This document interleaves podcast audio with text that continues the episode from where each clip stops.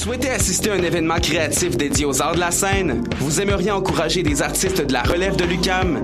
UCAM en spectacle revient pour une onzième édition cette année et nous voyons les choses en grand. C'est le 18 mars prochain qu'aura lieu la grande finale d'UCAM en spectacle à la cinquième salle de la Place des Arts. Une performance humoristique offerte par nul autre que Mehdi Boussaïdan s'ajoute à la programmation pour rendre la soirée des plus mémorables. Réservez vos billets en ligne au www.placedesarts.com et suivez-nous sur Facebook pour ne rien manquer. C'est un rendez-vous.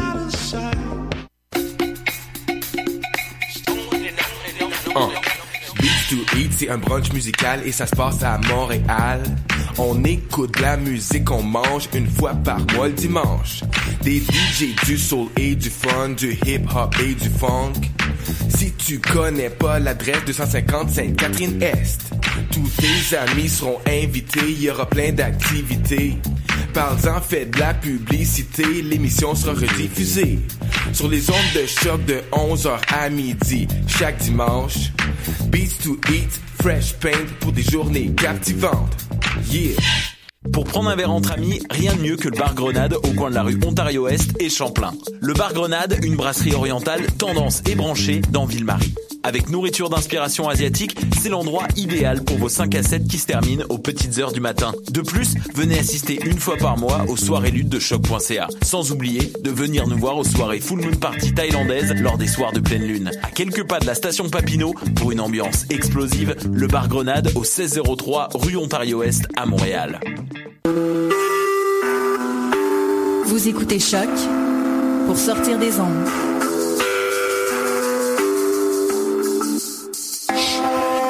Podcast, musique, découverte.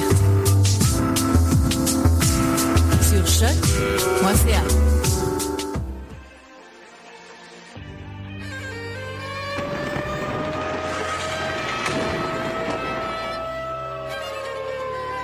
la guerre est toujours la sanction d'un échec.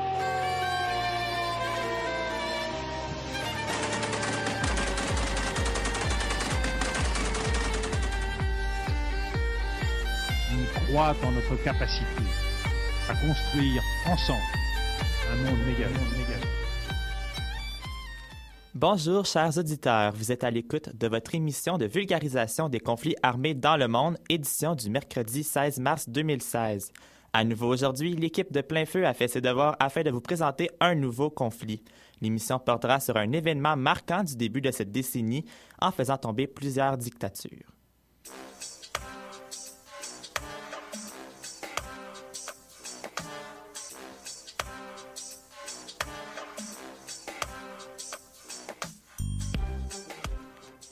L'émission d'aujourd'hui abordera la révolution qu'on a pu voir dans plusieurs pays du nord de l'Afrique et du monde arabe au début des années 2010. Appelée le printemps arabe, plusieurs l'appellent aussi révolution Facebook, alors que les médias sociaux ont joué un rôle dans ce conflit. Alors que les débuts du conflit est situé en Tunisie, plusieurs régimes sont tombés dans un court laps de temps. Il y a bien sûr le régime tunisien, mais les dictateurs d'Égypte et du Yémen sont aussi chassés du pouvoir lors de cette révolution. Dans le cas de l'émission, nous allons étudier la situation euh, en Libye, un quatrième pays qui a vu la fin de sa dictature. Un pays qui est toujours aussi sous climat de tension alors euh, qu'après la révolte et le départ de Kadhafi, on connaît maintenant une guerre civile. Au menu cette semaine, nous avons une mise en contexte avec Shannon sur le conflit libyen et le printemps arabe, une chronique culturelle avec Gabriel sur le roman Orangeré, un reportage d'Elisabeth sur la guerre civile libyenne après la révolte, un zoom sur de Jessica sur la place des femmes en Libye, ainsi qu'une nouvelle discussion en équipe.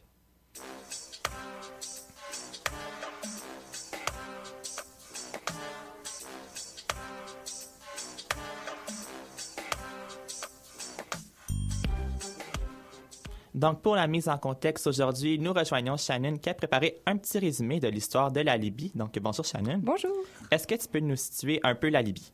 Bah, la Libye, c'est une ancienne colonie italienne qui se situe entre la Tunisie et l'Égypte. Euh, la moitié plus de la moitié de la population vit aujourd'hui euh, à Tripoli, euh, entre Tripoli et Benghazi, qui sont les deux plus grandes villes dans le nord du pays.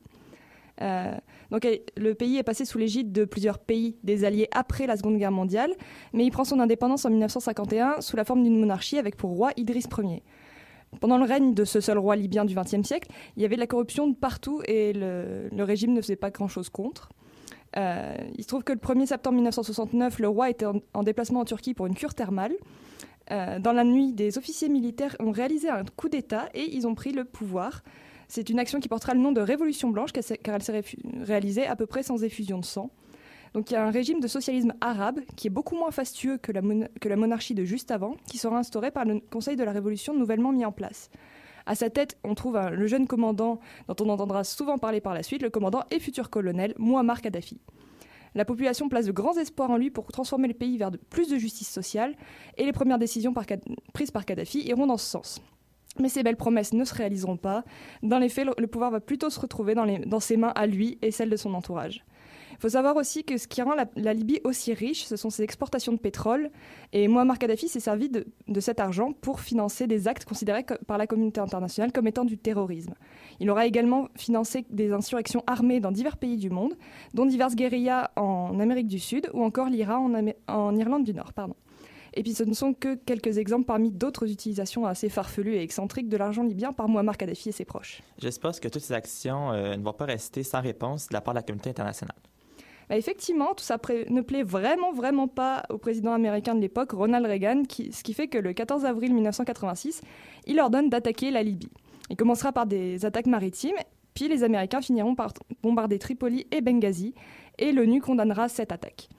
Le rapport de force va continuer comme ça pendant des années, avec notamment l'explosion en 1988 d'un vol de la Panaméricaine au-dessus de Lockerbie, en Écosse, et ça a tué 259 personnes.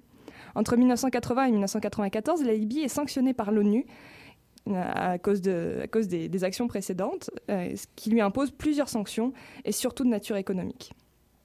Mais après le, le 11 septembre 2001, Muammar Kadhafi craint de subir le même sort que Saddam Hussein en Irak, c'est-à-dire de se faire arrêter et exécuter pour crimes contre l'humanité. Euh, donc en décembre 2003, il décide alors de lancer le démantèlement de son programme d'armes de, de, destruction massive, dont il avait toujours refusé de, reconnaître l'existence. À partir de là, tout sera fait pour retrouver des relations internationales normales, et ça sera réussi car le 15 mai 2006, les, les États-Unis rétablissent des relations diplomatiques normales avec la Libye. Dans les années qui vont suivre, la grogne va s'installer à l'intérieur du pays, notamment à cause d'une absence de perspective économique et sociale pour les jeunes, désormais très majoritairement éduqués et du train de vie toujours plus luxueux et extravagant du colonel Kadhafi. Et de cette grogne va se déboucher des révoltes qu'on connaît maintenant sous le printemps arabe. Oui, et le printemps arabe, c'est le nom qui a été donné à toute une série de révoltes dans le monde arabe, comme tu le disais David, chacune ou presque ayant euh, renversé le régime mis en place lors de l'hiver et du printemps 2011. Euh, ça a commencé en Tunisie et le mouvement s'est assez, vite étendu à d'autres pays du monde arabe, notamment la Libye, qui en a été un des pays emblématiques. Dans le pays, cette révolte a commencé les 15 et 16 février 2011 dans l'est du pays, après l'arrestation d'un militant des droits de l'homme à Benghazi. Ces émeutes anti-régime, en partie or orchestrées par des fondamentalistes musulmans, seront assez rapidement et violemment réprimées, et ce dès le 19 février, donc quelques jours après. Pour asseoir la révolte, l'opposition au régime crée le, le 5 mars 2011 le Conseil national de transition, les grandes forces, les grandes organisations internationales comme l'ONU ou le Fonds monétaire international autoriseront peu à peu le, cette organisation à occuper la place de la Libye dans leurs assemblées, et donc ils la reconnaîtront. Le 27 février, les forces de Muammar Kadhafi ne contrôleront plus qu'une qu minorité du pays. Et pour faire vite, comment s'est fini le printemps arabe en Libye? Eh ben, l'ONU est intervenue euh, par, des par, des interventions chapeautées par les USA, et les, le Royaume-Uni et la France. Donc le 18 mars, le Conseil de sécurité a voté une intervention aérienne en Libye qui commencera le lendemain. Donc entre mars et mai, les, insur les insurgés et les forces armées de Kadhafi vont s'affronter lors d'un véritable front de guerre qui aura du mal à, avancer vers l'ouest. La capitale Tripoli tombera le 20, le 20 août. Et le 23 août, c'en était fini du régime du colonel Kadhafi, qui prendra alors la fuite. Il sera retrouvé à Sirte le 20 octobre et tué par les insurgés. Son corps sera ensuite promené et molesté par la foule triomphante. Et pour conclure, Shannon, euh, qu'est-ce qui se passe aujourd'hui? Quelle est la situation actuelle? Bah, maintenant, euh, c'est une situation qui change beaucoup, de, beaucoup et très très vite. Mais là, tout de suite, la Libye est en pleine crise politique avec deux groupes qui s'affrontent pour prendre la tête, de, la tête du pays. Il y a celle de, de, Tripoli dans le nord-ouest du pays, qui est dirigée par Khalifa Al-Gowel, et ce, celle de Tobruk dans le nord-est du pays, dirigée par Abdallah Al-Thani. Donc, merci beaucoup, Shannon, pour euh, cette mise en contexte. De rien.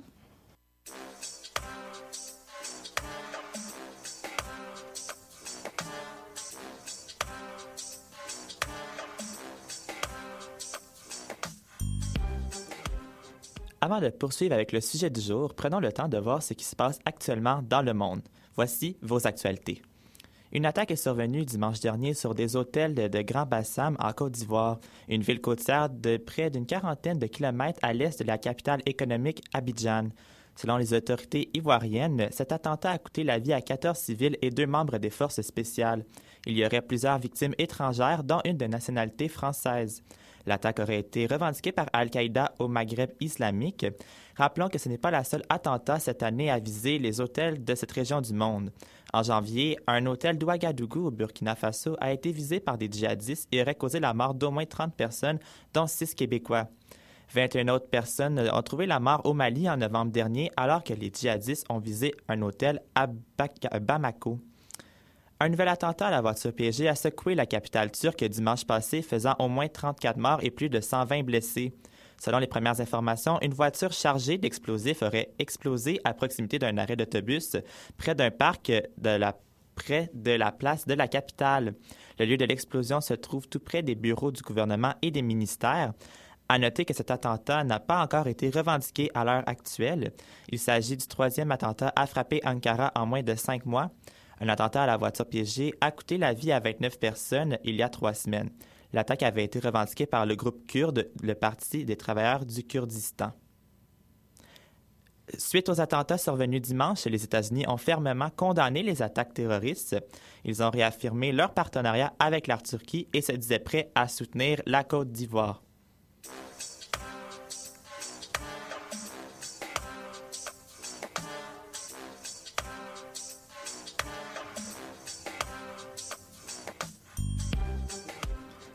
Aujourd'hui, Gabriel va nous proposer la critique de l'orangerie. Donc, tout d'abord, bonjour Gabriel. Bonjour. Donc, qu'est-ce que c'est justement l'orangerie?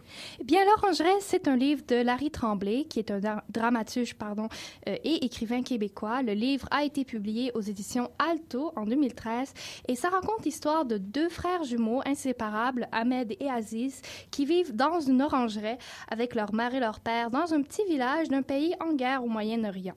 L'histoire commence avec le meurtre de leurs grands-parents, frappés par un obus, et de fil en aiguille, l'histoire se construit autour de cette mort et des deux enfants qui doivent vivre dans la guerre et dans l'orangerie. Les choses se corsent quand leur père se laisse convaincre par un chef terroriste d'enrôler l'un des jumeaux comme kamikaze, et donc l'un des jumeaux sera forcé de porter une ceinture de bombe et de se faire exploser. Donc on suit ensuite l'histoire de la famille, du père, de la mère, d'Aziz, autour de cet élément déclencheur qui installera toute une tragédie dans le texte, à savoir qui ira, qui survivra, que deviendra le frère survivant?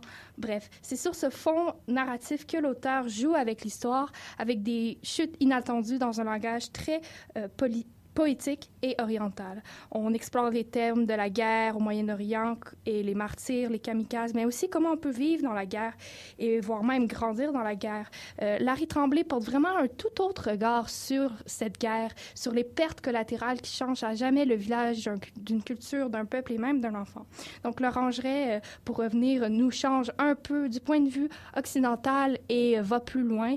Et c'est vraiment un récit universel et très émouvant sur la guerre, l'enfance, la violence mais aussi sur l'espoir et la spiritualité.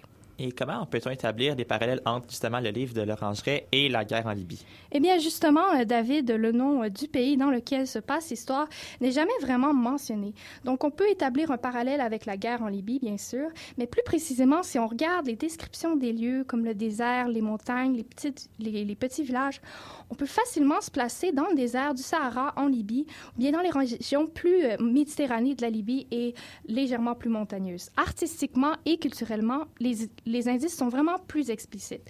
L'Orangerie est un texte très théâtral, avec de longs dialogues en monologue dans un style qui nous rappelle vraiment le style lyrique, voire même celui du Coran. Dans le roman, les monologues font souvent référence à Dieu, à la guerre, à la beauté, au désert, à la morale religieuse et à la culture arabe. Donc, quand on lit le texte, on sent vraiment les épices, on entend les morales, les contes du désert et on sent vraiment en Orient donc, dans tous ces, pardon, donc, tous ces aspects euh, stylistiques et culturels qui sont présents dans le texte sont aussi présents dans la culture berbéro-arabe qui, je vous rappelle, est la culture de la Libye. Donc, tout semble indiquer que c'est le type de culture dans lequel évoluent Ahmed et Aziz et c'est exactement euh, ce, même type de culture qu'on retrouve en Libye, que ce soit euh, à travers l'univers politique, culturel et climatique.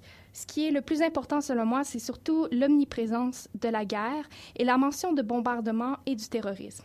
Il ne serait pas surprenant que l'action se déroule donc après la chute de Kadhafi ou durant, euh, avec les, les, rebelles euh, du printemps arabe en, 2011. En 2011. Tout d'abord, le fait que régulièrement, on lance des obus sur les villages et les écoles, que les deux jumeaux doivent jouer dans les décombres un peu, euh, qu'ils reçoivent régulièrement la visite de militaires en jeep. Ça ressemble vraiment à ce qui se passait en Libye en 2011. Et il faut se rappeler que dans l'histoire, c'est un chef terroriste qui engage l'un des jumeaux à traverser une montagne et de faire sauter un camp de réfugiés. Le camp de réfugiés peut très bien être établi euh, par l'ONU ou contenir des réfugiés chiites, ce qui expliquerait pourquoi on voudrait faire sauter le camp alors que la majorité de la population est sunnite.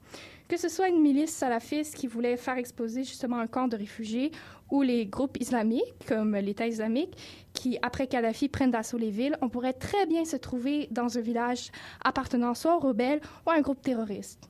Donc, euh, si je là, à t'écouter, euh, je pense que tu as aimé le livre, mais est-ce que tu nous le recommandes? Oui, je le recommande absolument pour tous ceux qui veulent une histoire riche avec des personnages attachants, mais aussi une approche totalement différente sur la guerre, ses enjeux et ses conséquences. Le roman sera même adapté en pièce de théâtre, David, au, euh, au théâtre Denis Pelletier du 23 mars au 21 avril 2016. Parfait, merci beaucoup, Gabriel.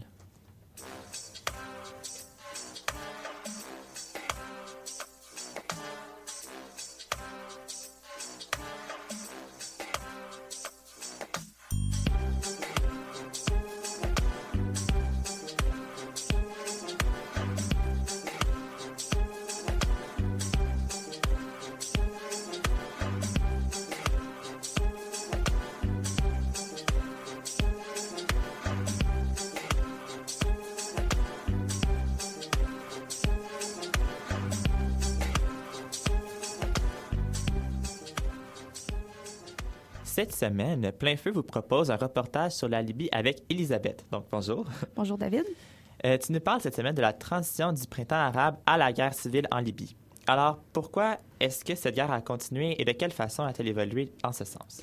D'abord, il faut comprendre les événements qui se sont produits entre 2011 et 2014.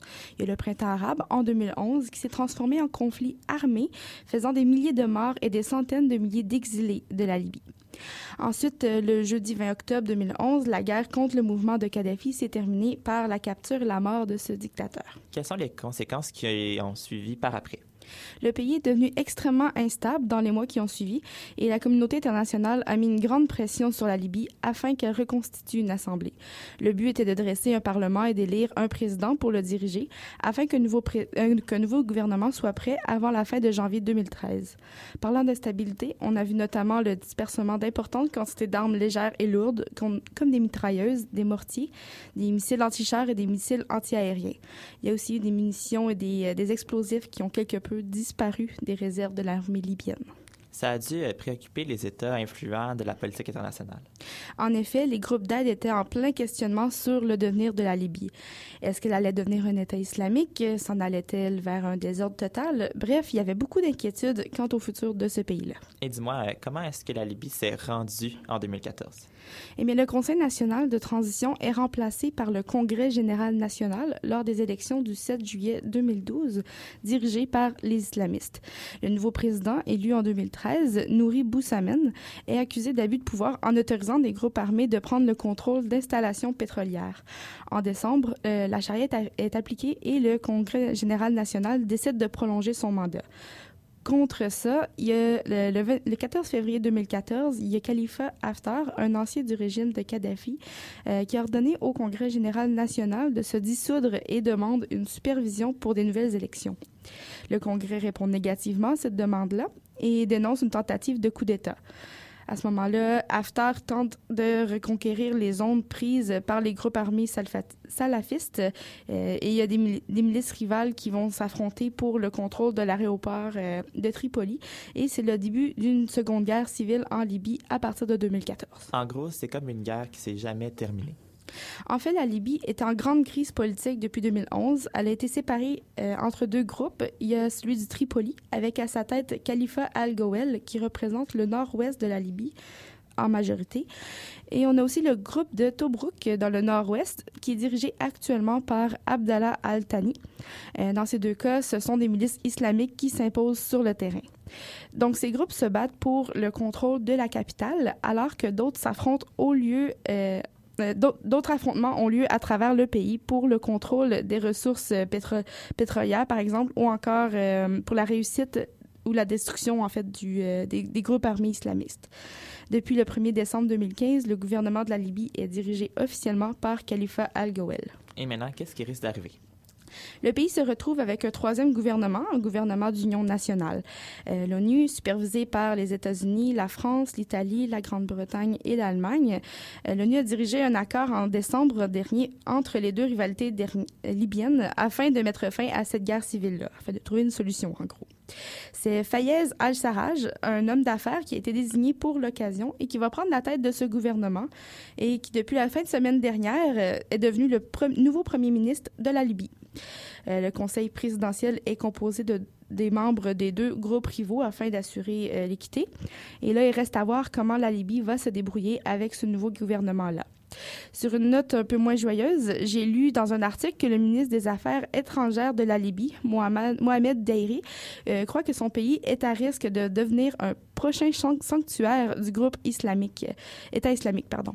Un expert a répondu à cela que la fragmentation des pouvoirs dans ce pays pourrait en effet alimenter la menace et qu'il ne faut pas en écarter la possibilité. Il suggère d'ailleurs que la communauté internationale continue de faire pression sur la Libye pour encourager le dialogue et la non-violence.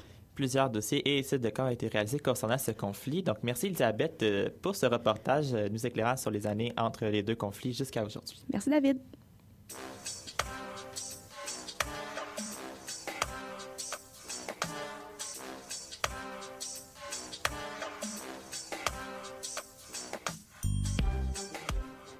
Au courant de l'émission, nous avons parlé de la situation en Libye en plus du printemps arabe qui a touché de nombreux pays. Cependant, les nombreuses victimes en temps de guerre sont souvent les femmes et les enfants. Donc, euh, une semaine, un peu plus d'une semaine après le jour de la femme, Jessica, euh, tu vas nous faire un zoom sur qui porte sur le cas des femmes pendant le printemps arabe. Effectivement, David, les femmes ont connu des temps très difficiles, surtout qu'elles ont perdu euh, les droits qu'elles possédaient autrefois. Euh, selon un article qui est paru dans Opinion internationale en juin 2013, mettant en vedette Patricia Lalonde, qui est la directrice de l'ONG MEWA, qui aide la formation des femmes élues en Afghanistan, en Tunisie et en Libye. Euh, ce pays en question est très instable politiquement et régulièrement la cible d'attentats, tout comme euh, la Syrie, la Turquie et les endroits fréquentés par Daesh, qui, rappelons-le, est le groupe armé État islamique. Mais sous le régime de Kadhafi, de ce qu'on parle en fait depuis tout à l'heure, c'est que certaines femmes, en fait, possédaient un semblant de droit écrit sur papier, comme le droit de travailler, d'aller à l'université et à l'école. Puis euh, c'était d'ailleurs obligatoire pour les filles en question. Euh, la directrice, euh, Patricia Lalonde, souligne que même dans son entrevue, et je la cite ici, Kadhafi a essayé de laisser aux femmes le maximum de leurs droits. Il y avait des femmes militantes, quelques femmes ministres, des femmes avocates, mais ces femmes faisaient partie du cercle kadhafiste. Voilà une certaine forme de paradoxe, euh, non? Euh, oui, il un méchant paradoxe d'ailleurs parce que c'est juste les femmes, en fait les proches féminins de Kadhafi qui avaient accès à ces droits-là, comme un signe de bourgeoisie, si on peut dire ça comme ça, mais c'est aussi purement de ce que moi j'ai interprété comme situation. Mais malheureusement, le vrai, le vrai, la vraie situation pardon, des femmes en Libye, c'est qu'elles faisaient face à des violences sexuelles autant en temps de guerre que sous le régime de Kadhafi, et devaient parer euh, les réformes politiques qui ôtaient leurs droits et libertés à l'époque. Donc, la maltraitance et le manque de liberté d'expression persistaient et existent d'ailleurs euh, toujours. Malgré tout, depuis deux ans, les femmes s'investissent beaucoup dans la révolution. Oui, en effet, ils s'investissent beaucoup. Elles se battent énormément pour avancer, euh, pour avancer leurs droits, mais aussi pour changer la politique et l'importance, leur importance au sein de la population, au point que le Conseil national de transition, le CNT, euh, aux élections législatives de juillet 2012, justement, comme euh, Ellie et Shannon nous parlaient tout à l'heure, euh, a, permis à 600 femmes de se présenter, dont 33 ont été élues, ce qui représente malheureusement juste 16 de la population féminine. de, la population féminine, pardon, je veux dire, de, des femmes qui se sont présentées. disons que la parité homme-femme n'est pas aussi développée qu'en Islande, qui en ce moment domine le classement de la parité homme-femme à travers le monde mais euh, un peu une forme euh, d'avancée quand même en 2014.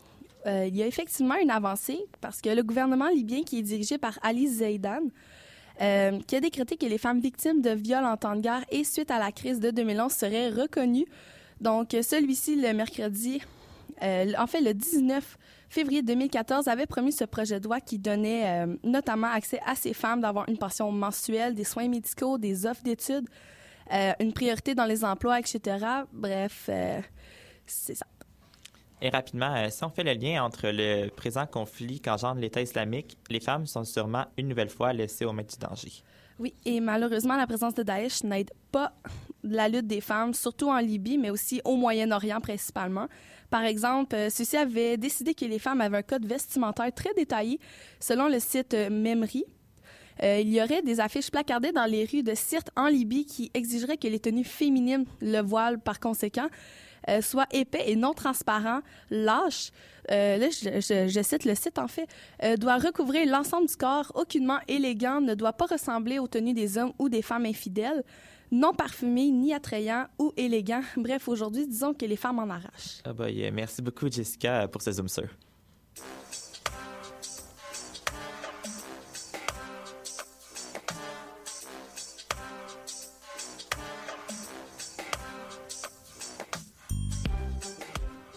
Donc, euh, une nouvelle fois cette semaine, nous sommes dans le nouveau volet discussion euh, de plein feu. Donc, j'ai invité tous mes collègues à participer.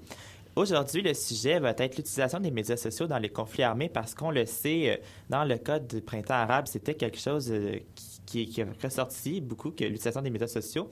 Alors, je ne sais pas s'il y a l'une de vous qui veut commencer à partager son opinion. Euh, je peux commencer. Oui, Vas-y, Elisabeth. Euh, donc, euh, moi, je trouve que les médias sociaux, c'est un phénomène qui est vraiment, on peut dire, 2010 et plus, qui est assez 2015-2016, donc actuel. Et euh, je repense à une émission qu'on a faite la saison dernière sur l'Arabie saoudite. Euh, non, sur la Syrie, pardon. Euh, j'avais écouté un film, j'avais fait une chronique sur un film qui s'appelle Eau argentée, qui était basé sur les médias sociaux. Et on a vu que la dame de ce film-là avait pu faire connaître sa situation grâce aux médias sociaux. Là, reste à voir avec la Libye, est-ce qu'il y a des gens à l'intérieur du pays qui vont décider de, sortir de là et de d'aller sur les médias sociaux et dire il se passe ça, regardez ce qui se passe, qui vont filmer euh, le conflit, qui vont voir des, des protestations, des manifestations, peu importe ce qui va arriver. Donc, euh, c'est c'est vraiment grâce aux médias sociaux qu'on peut savoir ce qui se passe dans euh, ces pays-là. C'est euh, c'est très aussi ce qui est, ce qui est euh, important dans les médias sociaux, c'est que aussi Daesh est sur euh, l'État islamique et sur Twitter et Facebook. C'est un grand moyen de radicalisation. Donc euh, c'est vraiment oui, ça peut être une arme pour les pour les rebelles, pour les pour les personnes qui veulent justement aider la Libye, mais l'État islamique, faut pas oublier que si on les éradiquait sur les médias sociaux, je pense que on aurait moins de personnes qui iraient se battre euh, en Libye et surtout il y aurait moins de propagande parce que la propagande sur Twitter est très forte au niveau de l'État islamique. Oui, puis euh, ce qu'il faut savoir aussi, c'est que les médias sociaux, euh, ils sont, les, comptes sur les médias sociaux sont traçables, mais euh, ils ne sont pas supprimables définitivement, puisque tout le monde peut recréer un, compte. Donc, ce qui fait que c'est un peu un cycle sans fin, même si on peut retrouver des gens. C'est pas, pas une bonne nouvelle pour les rebelles, mais pour l'État islamique, entre grosses guillemets, pour nous, ce serait une bonne nouvelle. Est-ce que aussi vous pensez que les médias sociaux, on peut comparer ça un peu au développement des nouvelles, technologies si on passe aux grandes guerres euh, au 20e siècle euh, avec les chars d'assaut et tout ça, ça a changé le visage de la guerre. Est-ce que vous pensez que les médias sociaux, c'est un nouvel aspect qui va un peu euh, changer la façon d'avoir des conflits armés? C'est vraiment un, aspect très, très euh, grand. Même que la police s'en sert durant les attentats à Paris. On invitait les Parisiens et surtout les personnes qui habitaient Genève à mettre des photos de chats sur Internet pour contrer justement cette propagande à l'État islamique. On pense aussi au printemps arabe qui se passait surtout sur Twitter. Euh, les, ça, le fait justement qu'on ait un journalisme citoyen euh, qui s'implante dans des pays en guerre, je pense que euh, les, les médias sociaux sont une arme qui va vraiment révolutionner la façon dont on fait de la propagande, la façon dont on, dont on fait la guerre. Les, chaque groupe rebelle a son compte Twitter. C'est très facile de suivre l'État islamique. Je pense que je suis l'État islamique pour avoir euh, des nouvelles. Donc oui, c'est possible et c'est très euh, dangereux. Donc ça va totalement révolutionner euh, la façon dont on voit la guerre. Est-ce que quelqu'un d'autre a quelque chose à ajouter là-dessus? Bah, ça va révo- révolutionner la façon dont on voit la guerre, mais après, tout ce qui est affrontement sur le terrain, etc., ça va pas changer grand-chose. On va rester à peu près sur la même chose. Mais ça va, ça va plutôt révolutionner le côté stratégique et le côté pour retrouver les gens, enfin, pour retrouver des groupes ennemis, etc. Euh, mais au niveau des affrontements, c'est toujours les bonnes vieilles armes, malheureusement très efficaces. Ben, ça va peut-être changer aussi les moyens de communication, euh, comme on l'a vu par le passé avec l'avènement de la radio. Euh, oui, Elisabeth? Ben, en fait, ça permet aussi euh, à la population de s'impliquer là-dedans, pas de s'effacer puis de laisser. Il n'y a pas que les journalistes, que les, les, les, les- ceux qui sont à la prise de pouvoir en ce moment qui ont leur mot à dire. La population aussi peut venir euh, mettre ce qui se passe, dire qu'est-ce qu'ils pensent